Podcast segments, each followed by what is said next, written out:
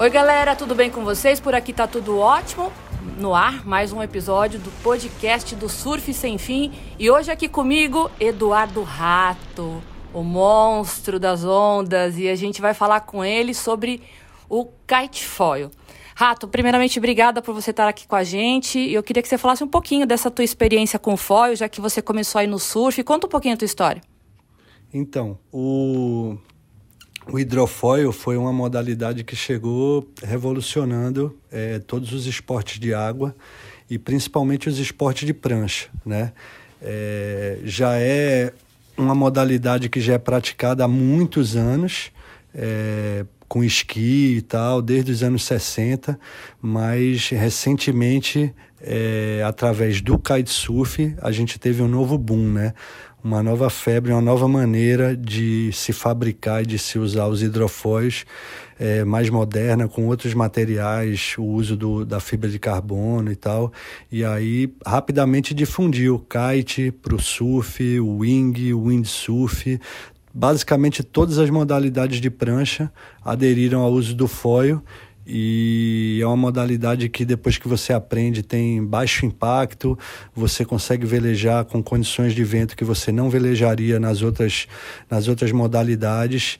Então abre um horizonte muito grande para os praticantes e tá essa febre agora mundial. Rato, é mito ou verdade que o foil é bem mais complicado do que as pranchas convencionais aí do kite? Não dá para dizer nem que é mito nem que é verdade, que parte parte é verdade e parte é mito. Na realidade, o hidrofóil é uma maneira diferente de você de você navegar dentro d'água e o que acontece é que as escolas, as pessoas que ensinam o hidrofóil é, é uma coisa muito nova. Então, as metodologias estão sendo desenvolvidas, os equipamentos estão sendo desenvolvidos para facilitar, né? mas hoje a gente, com, como todas as modalidades estão praticando foil, então a gente já tem uma, uma gama de, de equipamentos, um, um, uma variedade de equipamentos tão grande que você usando os equipamentos corretos é, hoje em dia acabou esse, essa história de que ah, é muito difícil aprender kite. Então, para quem já veleja, é muito difícil aprender foil, né? Então, para quem já veleja de kite, hoje em dia, com quatro horas de aula, você já está apto a ter o seu foil e treinar sozinho. Você já consegue desenvolver sem aquele estresse de que ah, é difícil, não. É bem simples, com equipamento apropriado e uma metodologia organizada, é muito fácil. Rato, conta pra gente que tipo de vento é necessário para o foil. É o vento que, que, é, que é procurado aí para o kite convencional, mas para velejar de foil, qual que é a, o vento mais adequado? Aí, explica pra gente. Na realidade, independe do vento. O que o foil traz com relação às modalidades tradicionais do kite é que você consegue velejar com muito menos vento, mas a quantidade máxima de vento assim não tem limite. Você consegue velejar de foil em qualquer situação, vamos dizer assim, quando você já é um praticante, a partir de oito nós é, até enfim, quantos nós der, 35, você consegue velejar. Agora, num kite convencional, normalmente as pessoas começam a navegar com 12 nós.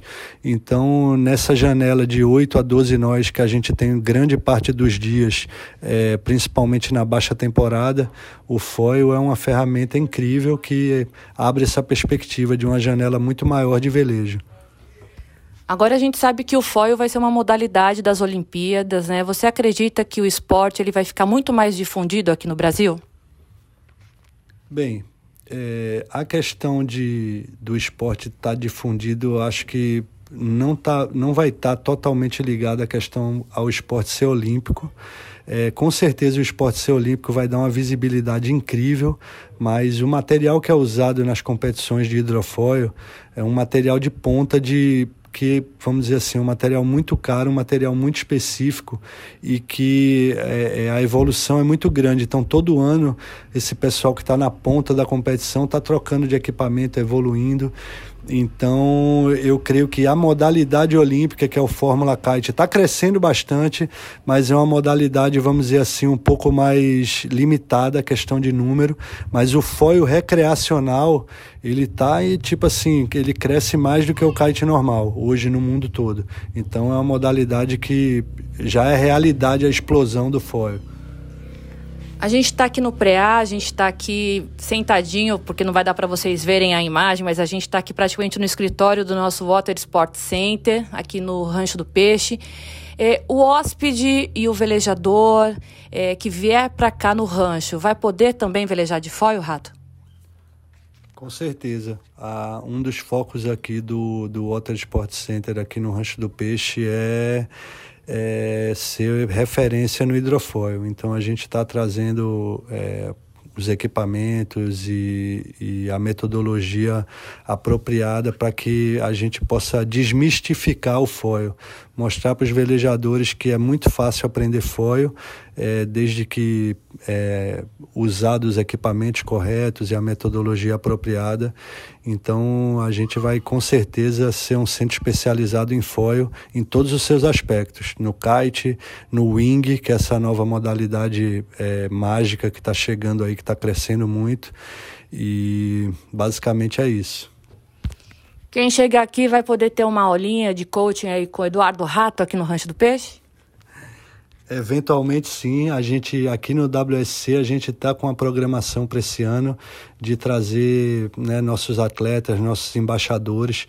Então eu vou estar tá passando por aqui, o Mitu vai estar tá por aqui, o Guile vai estar tá por aqui, o Miso está por aqui. André Pena. É, o André Pena, enfim, a gente vai ter uma série de, de. O Pedro Matos também, que sempre vem. Então a gente vai ter uma série de atletas que vai, vão estar passando por aqui para treinar, para aproveitar as condições incríveis que essa região do Preá e Jericoacoara oferece. E também para estar está é, fazendo coaching, fazendo downwind com os nossos clientes e os nossos é, hóspedes. Rato, é, a gente está no finalzinho da entrevista, mas eu queria que você destacasse os melhores picos para foil e destaque também para a rota do surf sem fim agora no segundo semestre.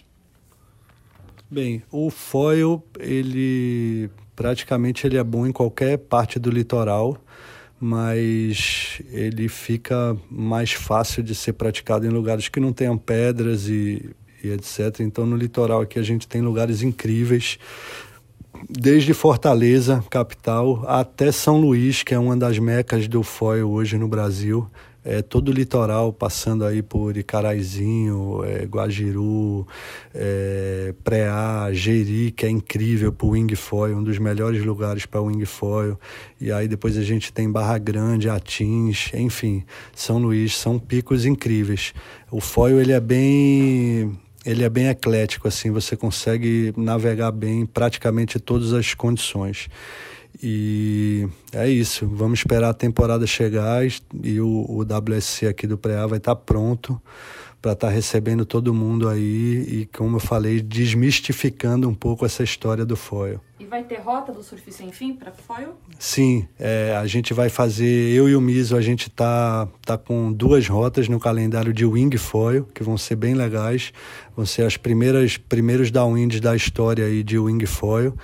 E o André está fazendo rota de kite com foil também. Então a gente está tá atendendo aí a demanda que cada vez aumenta mais da galera que veleja de foil de querer fazer essas trips também com a gente.